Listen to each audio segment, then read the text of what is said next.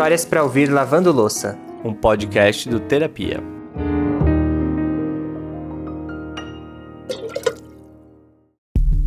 Rufem os tambores! Vistam a melhor roupa, se encham de purpurina. Avisem os amigos, comprem a Cerezer, usem aquele copo mais bonito que só sai do armário em dia especial, hein? Façam tudo isso e muito mais, porque hoje Hoje, o Histórias pra Ouvir Lavando Louça tá completando 100 episódios. Meu Deus, gente, 100 histórias. A gente começa brincando, mas é muita emoção de pensar que 100 pessoas tiveram a coragem de se abrir com a gente e de compartilhar as histórias aqui. Que honra. E que honra também ter todos vocês que nos ouvem, que acompanham a gente aqui semanalmente. A gente fica muito feliz com todas as mensagens que a gente recebe de vocês, viu? muito, muito, muito bom, porque é aquilo que a gente diz no próprio título do nosso livro, né? A história do outro muda a gente e a história de todo mundo que nos ouve muda a gente aqui também. E esse é só o começo, tá? A gente quer vocês do nosso ladinho para ter mais 100, 200, 300 episódios desse podcast que é tão especial pra gente aqui que faz. É isso, a gente já falou sobre muita coisa aqui, dos mais diversos assuntos, e tudo isso só existe porque vocês mandam as histórias. Então, fica nosso muito obrigado por vocês construírem, mais uma vez dizendo isso, construírem isso com a gente. E o episódio de hoje é muito especial, não só porque a história é incrível, mas porque ele também é bem representativo para muito do que a gente já falou aqui nesse podcast. Primeiro porque quando a gente foi olhar para trás, a gente percebeu que involuntariamente a maioria das histórias aqui são de mulheres. E segundo, porque a gente também percebeu que a gente contou bastante história que passava pelo ato de ser mãe. E muitas delas são histórias bem complexas. E a história de hoje não deixa de ter esse lado complexo também. Porque a Cris, nossa convidada, vai contar da violência obstétrica que ela passou no parto e dos meses complicados que sucederam o nascimento do filho dela. Só que a Cris conseguiu transformar todas essas dores e inseguranças numa das maiores realizações da vida dela, que é o grupo Ohana. A Ohana é uma rede de apoio para mulheres trocarem informações e terem onde desabafar quando a coisa aperta. Hoje a Ohana já tem mais de 16 mil mulheres na comunidade. Enfim, a Cris tem muita história para contar. E mais do que ouvir sobre as dores do processo dela, a gente quer ouvir os motivos que fazem dela hoje uma mulher orgulhosa do seu caminho. Em perceber que ali é, a gente pode devolver a noite de sono para uma mãe por uma questão simples. Porque às vezes é o dente que está com uma manchinha, mas ela não tem acesso a um odonto. Ela nunca vai, não, não consegue pagar uma consulta. E aí a gente tem um odonto que vai lá, que responde para ela que, olha, com a escovação certa, com a pasta certa, a gente vai conseguir reverter. E às vezes é uma mãe que tem um filho com atraso na fala e não tem acesso a uma fonoaudióloga.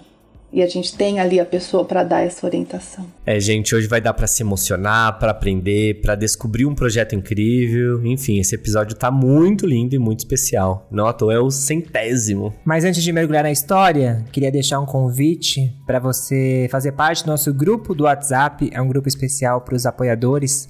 Lá a gente conversa sobre as histórias as pessoas que estão lá recebem as histórias com antecedência e depois tem sempre uma troca muito rica e bonita. E seria incrível se você também estivesse lá. Para participar, é só entrar no site apoia.se barra histórias de terapia. E como hoje recado não tá pouco aqui nesse episódio, a gente queria dizer também que esse é o nosso último episódio do podcast. Ah, mas é o último antes da gente entrar em umas rápidas férias, tá, gente? Mas a gente vai voltar em junho, então maio não vai ter episódio. A gente volta em junho com uma temporada nova para vocês. E fiquem tranquilos que durante o mês de maio todos os conteúdos continuam normais em todas as nossas redes e também no nosso canal do YouTube, na nossa página do Facebook e Instagram. Beleza? Agora chega de recado e vamos pro episódio. Que a gente gosta mesmo de contar história. Então bora. Eu sou o Alexandre Simone. Eu sou o Lucas Galdino e esse é o Histórias para Ouvir Lavando Louça. Diferente do que a Cris esperava da maternidade, dá para falar que a história dela é sobre desilusão, mas também dá para falar que é sobre reencontro. A Cris queria muito ser mãe e ela sempre idealizou como seria a maternidade dela. E o processo para conseguir engravidar foi bem longo, ou seja, o tempo de espera só fazia as expectativas aumentarem ainda mais. Foram sete anos tentando engravidar, sete anos em busca daquele positivo que nunca chegava. E chegou um momento que a gente falou assim: chega, agora não dá mais, porque a gente já tá vivendo essa pressão o tempo todo. Vamos esquecer, vamos deixar de lado. Mentira, né? A gente nunca deixa de lado, a gente só deixa numa caixinha reservada dentro da gente. Mas foi exatamente 20 dias depois que eu recebi o positivo. E a princípio, é, eu entrei no mundo de informações. Eu tinha certeza que tudo ia ser perfeito. Eu tinha certeza que todo aquele conteúdo que eu estava lendo, que eu estava devorando, ele faria com que todo o processo depois fosse certeza. Eu acreditava muito naquela frase que nasce um bebê e nasce uma mãe. Eu achava que ia vir aquele download automático de tudo o que seria depois. E eu construí muitos castelos. Né? Construí o castelo da amamentação, eu construí o castelo do parto humanizado. Tudo isso eu fui construindo dentro de mim ao longo desses nove meses e mergulhei muito fundo dentro da internet para buscar essas informações. Descobri que nem todas as informações vinham com qualidade, mas eu fui separando, fui filtrando, fui criando bagagem. A minha gestação ela foi perfeita, foi linda. Embora eu tivesse enjoado os nove meses todos os dias, eu posso dizer que foi uma gestação linda, perfeita, que a gente não teve intercorrência nenhuma. E aí, quando bateu 36 semanas exatas, o Bernardo resolveu que era hora de vir. A Cris estava indo dormir quando a bolsa estourou. Nesse momento ela conta que toda a tranquilidade, a segurança que todos aqueles estudos tinham trazido foram por água abaixo. E claro que o nervosismo tomou conta, normal, né? E já no hospital, a Cris estava sem dilatação nenhuma. Então os médicos começaram a administrar um remédio de 6 e 6 horas. Só que as dores da Cris aumentaram muito e ela já não conseguia nem comer nada. Quando chegou então a segunda medicação, que eu já não sentia mais dona de mim, eu já não sabia mais nada do que eu tinha aprendido, do que eu tinha lido, já não dominava mais o processo. E uma coisa que me chamava atenção era que as atendentes do hospital eu não conseguia saber o nome delas. Como eu sou TDAH, eu sabia que depois de um tempo eu ia lembrar o nome de todas aquelas pessoas, todos os crachás que eu visse. Eu sabia que depois de um tempo eu queria lembrar quem eram aquelas pessoas, mas todas estavam com um crachá ao contrário. E todo mundo que eu perguntava, falava, eu falava, qual é o seu nome? Natasha. Qual é o seu nome? Natasha. Como pode no hospital ter tanta Natasha? Não é um nome tão comum assim. E eu comecei a achar estranho, muito estranho. É, depois de seis horas, eles deveriam ter voltado com a segunda medicação, a terceira medicação, mas isso não aconteceu. Eu gritava muito, chorava muito de dor, mas eu fiquei esquecida ali, eu e meu marido. Ele ia, ele buscava, né, chamava um médico, daqui a pouco vai, daqui a pouco vai, daqui a pouco vai, daqui a pouco vai e nada. E a medicação que deveria ser 5 horas da tarde eram 9 horas da noite, eu estava lá sem ainda com muita dor, até que veio uma médica, uma residente, na verdade, e aí ela fez um exame e constatou que os batimentos do meu filho estavam caindo muito. Muito mesmo. E que a gente precisava ir para uma cesárea. Só que essa médica, dentro das outras, ela não foi ouvida. Não, tá tudo bem com ela. Não, é assim mesmo, ele deve estar tá só dormindo. Aquilo bateu um desespero muito maior na gente. Meu marido desceu, foi chamar um outro médico, que subiu e falou: Não, o procedimento tá normal. Meu marido falou para ele: Não, o procedimento não tá normal. Porque se o procedimento tivesse normal, há seis horas atrás, nós teríamos tomado uma medicação. E aí ele falou: tá, vamos refazer o exame. Foi aí que foi constatado que realmente o batimento dele estava caindo muito. E foi aquela cena de horror que a gente vê: abrem as portas, sai correndo! Né, a maca correndo pelo meio dos corredores para me levar com urgência para o centro cirúrgico. Ou seja, né, o que aquele estava passando tem um nome. Se chama violência obstétrica. A gente soltou recentemente um episódio que a gente vai deixar na descrição que fala exatamente sobre esse tipo de violência. Violência obstétrica é toda e qualquer ação, seja durante a gestação, o parto ou no pós-parto, que desrespeite a autonomia da gestante e traga algum tipo de sofrimento físico ou psicológico. Inclusive, essa violência pode ir além das relações entre profissionais e pacientes, tá? Pode ser também algo decorrente da estrutura do hospital que seja nociva à gestante. E a negligência, como aconteceu no caso da Cris, é considerada uma violência também.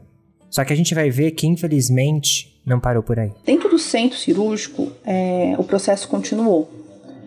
É, quando eu sentei na maca, a anestesista me falou o seguinte: para de balançar e de chorar, porque senão eu posso te deixar paralítica. Cala a boca. E eu ouvia as outras enfermeiras na frente, elas falavam: Eixe, mais uma, que não consegui nem fazer força. Este povo preguiçoso. São frases que elas, depois de seis anos, ainda ecoam na minha cabeça. Porque a gente não está preparada, a gente espera que aquele momento seja, né? lindo como as fotos que a gente vê e não estava sendo. Meu filho nasceu, o médico que fez o parto ele não me deu nem boa noite. Eu não sei, eu sei o nome dele por um prontuário, mas ele não me deu nem boa noite. Ele chegou, ele cortou a minha barriga como ele achava que deveria, pegou a criança, entregou para alguém e saiu da sala. Eu não sei nem o rosto dele. E para piorar, gente, no dia seguinte, a Cris não estava conseguindo amamentar. Ela até tinha leite, mas estava obstruído. O peito dela já estava ficando roxo e a glicemia do nenê estava baixando.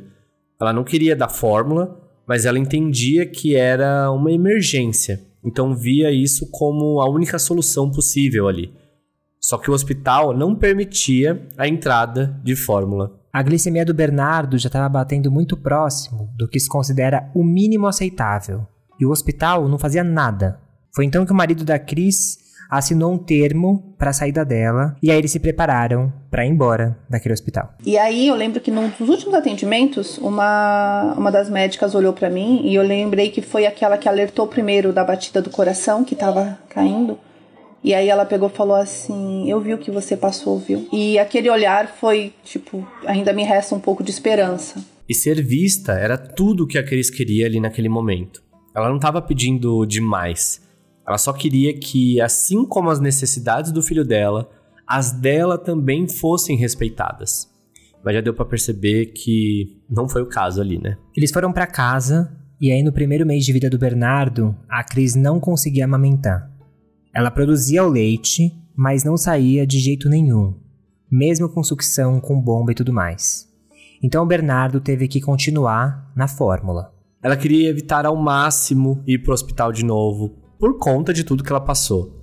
Só que chegou no estágio que não teve jeito. Quando ele estava com uns 30 dias, a Cris foi internada e passou por uma cirurgia para retirar alguns nódulos. E vale o parênteses aqui para dizer que só anos depois que ela foi descobrir que ela tinha um desvio nos ductos mamários. A Cris conta que a noite que ela voltou para casa, depois de sete dias internada, foi o dia que o Bernardo dormiu melhor desde que ele tinha nascido. E ver aquilo foi um leve respiro para quem estava passando por tanta coisa nas últimas semanas. Só que nos dias seguintes, a Cris começou a enfrentar um processo que ela jamais achou que viveria na maternidade. Depois disso, eu comecei a passar por é só mais um dia. Hoje eu tô só cansada. É só mais um dia. E existiam muitos fatores. Existia a minha desilusão com o parto que eu sonhei e eu não tinha. Existia a minha desilusão com a amamentação que eu planejei e eu não tive. E existia a solidão, porque eu não tinha com quem conversar. Meu marido saía cedo para trabalhar, voltava cerca de sete horas da noite, e eu já não tinha mais força para falar às sete horas da noite, eu já não conseguia mais conversar. E eu também não conseguia buscar a internet, porque na minha cabeça, toda mãe que tivesse o parto que eu não tive, a amamentação que eu não tive, tinha tudo. Para ela estava perfeito. Doce ilusão a minha, né?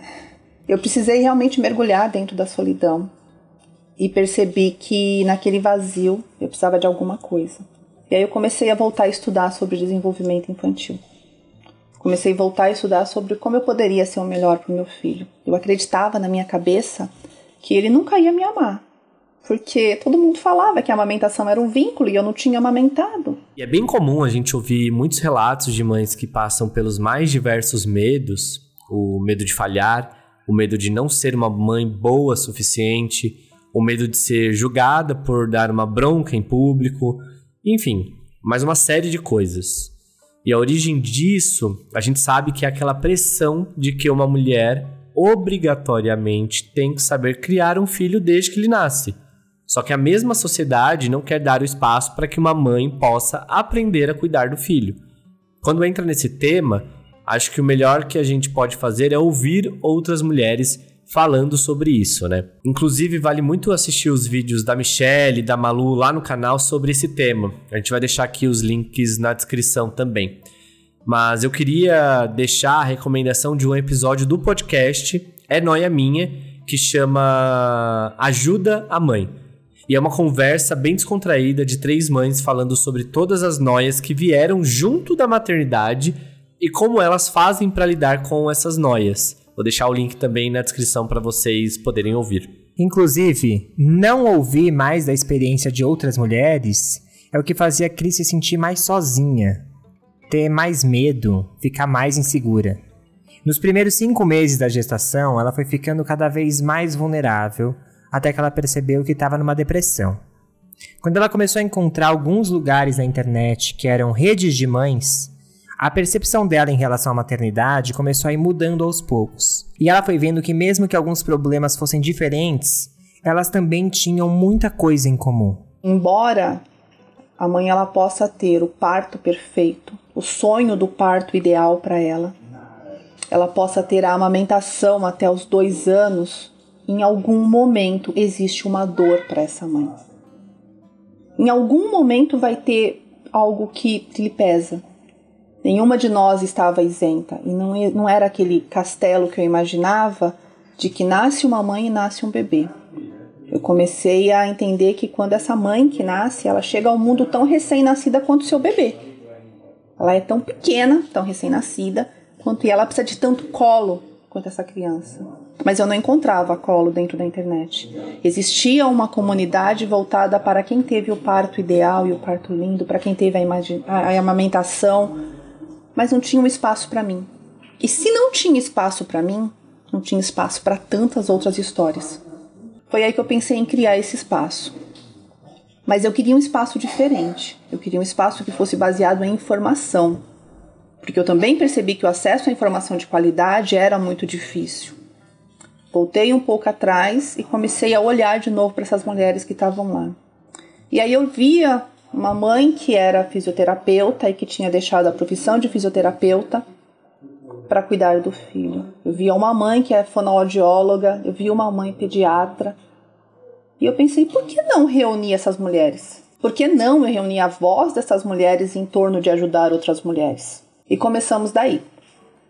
É, o grupo começou com 200 pessoas e três moderadoras. É, eu lembro do primeiro post até hoje, era uma mãe com dificuldade de amamentar e eu consegui orientá-la, né? consegui que ela retornasse o processo de amamentação. E aí eu falei, bom, acho que a minha aquilo que me doía 90% aquele dia foi tirado um pouquinho de mim. E foi ali que ela entendeu o potencial que tinha a Ohana.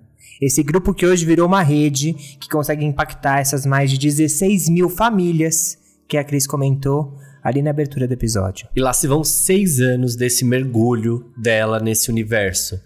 E hoje ela enxerga com muita clareza o impacto que a romantização da maternidade tem para criar medos e botar as mães contra a parede. Na verdade, existem dois lados. Ela é romantizada por uns e minimizada por outros.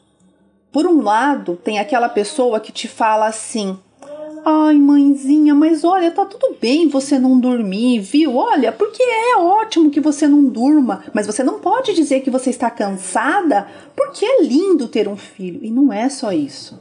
A gente não pode falar que o que importa é seu bebê ter saúde, porque isso anula as suas dores lá atrás. Então é por isso que eu vejo que em alguns pontos esse processo ele é minimizado. A dor da mulher, ela é minimizada para que seja exaltada o bem-estar do filho né? E é importante cuidar do bem-estar, a gente só pode cuidar do outro quando a gente está bem. E também existe é, o lado do tanto faz, né? Ah, tá tudo bem, não, tanto faz, ai, deixa do jeito que tá, não. E não era isso, porque os sonhos também foram minimizados lá atrás. Então a gente precisa dar vazão a essas duas realidades: o sonho dessas mulheres que foram minimizados e a sua condição emocional. E aqui a Cris fala de sonhos no sentido mais amplo que engloba os sonhos pessoais dessas mulheres, não necessariamente ligados à maternidade. Mas é interessante perceber como um sonho interrompido que a Cris teve que era um parto digno, um tratamento humanizado, que, gente, vamos lá, não precisava ser sonho, né? É o básico. Foi uma das principais causas para que ela sofresse nos meses seguintes. Esse é o tipo de coisa que não tem reparação, né? Não tem como voltar para aquele momento. Mas tem jeitos de ir curando aos poucos. E o que eu acho mais bonito dessa história é que foi através da criação de uma rede para ajudar outras mães que a Cris acabou encontrando as respostas que ela mesma procurava e tanto precisava. É, eu cheguei para o meu psicólogo na época e eu falei assim para ele: então, eu tenho uma dor e nesse momento a minha dor reside no, no meu processo de maternar porque existem essas pontas que ficaram abertas. Porém, eu descobri que a minha maior paixão é falar sobre maternar. 20 anos de carreira não tinham me dado o prazer que me dá a Ohana. Eu acho que eu sempre busquei um significado na minha vida e, era, e ali eu encontrava. E aí ele me falou assim: qual o problema de dentro do seu parto ter nascido uma outra mulher? Ter nascido uma mulher que enxerga a causa de outras é, por que não aceitar e não acolher essa nova mulher? Porque querer encarar que você ainda pode voltar a ser aquela? Não, hoje você é uma nova. E aquilo para mim fez tanto sentido, porque era realmente o que faltava para eu abraçar o meu propósito. Era realmente o que faltava para eu abraçar a minha comunidade. Esse ano que passou, a Ohana entrou para o processo de aceleração do Facebook como uma comunidade que traz relevância e que traz iniciativas em prol da sociedade. Isso para mim foi um dos grandes sonhos que a gente tinha para realizar, porque hoje a gente pode multiplicar o nosso trabalho. Hoje a gente pode fazer com que o acesso à informação ele cresça com esses recursos. E nós, é, agora, dentro desse projeto, nós estamos preparando um livro que vai contar a história dessas mulheres, é, de tantas mulheres que passaram por essa comunidade, de tantas mulheres que se redescobriram né, e que de alguma maneira tiveram auxílio da Ohana. Esse livro vai ser lançado agora em maio. Né? Vai ser um, um prêmio para que essas mulheres se, se enxerguem, né? que traga novamente visibilidade a elas. E eu tô bastante ansioso para ler o livro da Ohana, até porque tem um outro livro aí que me mostrou que a história do outro muda a gente, né, Lê? Inclusive, a gente encontrou a Cris no dia do lançamento do nosso livro e a gente tá muito feliz por ter tido essa troca de conversar com ela e de saber que o livro vem aí e que a gente quer estar lá no lançamento também. Já aproveitou a deixa, né, Lucas? Deixa um recado do nosso livro. Então a gente deixa aqui a indicação de comprar além do nosso, o da Ohana também, porque eu imagino quantas histórias fortes e transformadoras devem estar lá dentro. Até porque é aquela coisa. Por mais que a experiência de maternar tenha vários cruzamentos coletivos, ela também é uma experiência individual. Até num outro podcast que eu tava ouvindo que chama Mil e Uma Tretas, o episódio chamava Maternidade Real para Quem? Elas falaram uma frase que eu achei muito linda e que diz assim: A maternidade é única e intransferível. E é exatamente essa experiência singular que a gente começa a entender quando vai ouvindo as histórias de cada uma. E a gente inclusive perguntou para Cris de alguma história desses anos do grupo Hanna que tinha tocado ela especialmente. E ela contou uma pra gente que só de ouvir um pouquinho já me arrepiou inteiro. E olha lá, spoiler. a gente gostou tanto que vai contar ela logo logo, assim que a gente voltar de férias. Uma delas que me toca muito é a história da Ana Maria, que ela chegou ao grupo já dentro de um processo em que ela havia se casado e o pai já tinha um filho. Mas esse filho, embora não seja diagnosticado, ele nunca andou ou nunca falou. Ele já estava com 10 anos e ela tomou esse menino com cuidado para ela. E tudo, terapias, e passeios, e montanhismo, e ela leva ele para todos os lugares. E nós fomos acompanhando esse processo por fotos, né? Acabei criando uma relação de amizade com ela, até que um dia ela mandou um áudio pra gente. É, e a primeira palavra, sobre a primeira palavra que o Pedro disse. Ela nunca disse para ele: Olha, eu sou sua mãe. Ele tem a mãe biológica. E ela dizia: Eu sou sua tia. Mas a primeira palavra que ele disse foi para ela e foi. Chega, Cris, não vamos dar mais spoiler. Nós vamos fazer isso mesmo com vocês hoje. Vocês vão ter que aguentar, gente. Vão ter que aguentar, até porque a história de hoje é sobre a Cris. Então vamos sem pressa, né?